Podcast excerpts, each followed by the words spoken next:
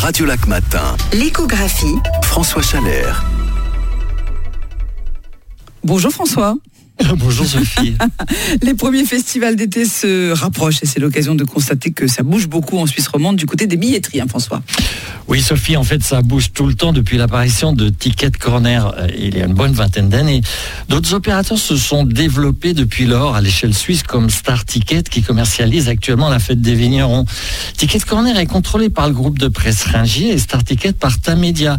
Plus récemment, deux groupes américains et un français ont aussi ouvert des filiales en Suisse sans parler de pedzitickets.ch, la billetterie de, la Fédération suisse des clubs de festivals de musique actuelle. Et certains grands organisateurs de divertissement comme Opus One ont leur propre billetterie. Il y a aussi des billetteries plus locales. Hein. Oui, mon billet.ch par exemple, qui existe depuis 7 ans. C'est un couple basé à la vallée de Joux qui s'est mis en tête de développer une plateforme de location de spectacles pour la Suisse romande. Un beau succès auprès des associations en premier lieu, des orchestres et chœurs régionaux par exemple, dont on sait qu'ils sont nombreux et très actifs, mais pas seulement. On est d'accord François que ça se passe essentiellement sur Internet oui, Sophie, essentiellement, mais là encore, pas seulement. Mon billet.ch peut aussi, dans certains cas, prendre des réservations par téléphone. Et ça n'empêche pas les organisateurs de spectacles culturels ou sportifs de vendre les derniers billets sur place. Mais il est vrai que l'achat de spectacles sur le web a été historiquement l'un des premiers développements du e-commerce. Et puis, il y a toujours des points de vente. Absolument, dont le nom Ticket Corner, qui n'avait au départ que de petits comptoirs de vente dans des grandes surfaces. C'était très innovant à l'époque. La réservation de billets se faisait alors par téléphone directement auprès des organisateurs de spectacles. Et puis la FNAC a un site pour sa billetterie, mais elle n'a pas abandonné ses espaces de réservation.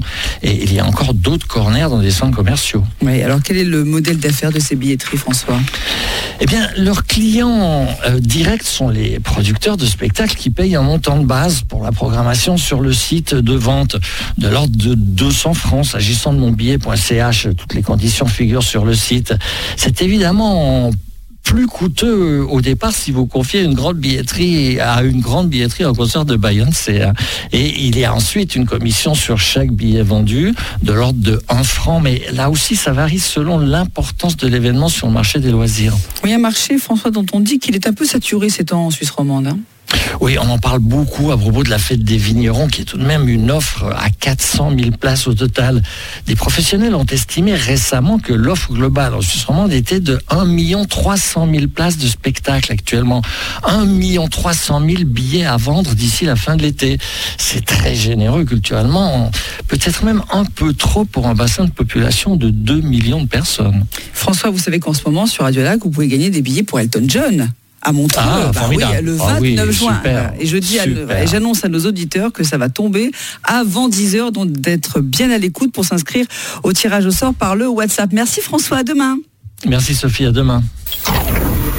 La rubrique économie avec Ceruti Toiture, votre partenaire toiture à votre service depuis plus de 100 ans. Ceruti-toiture.ch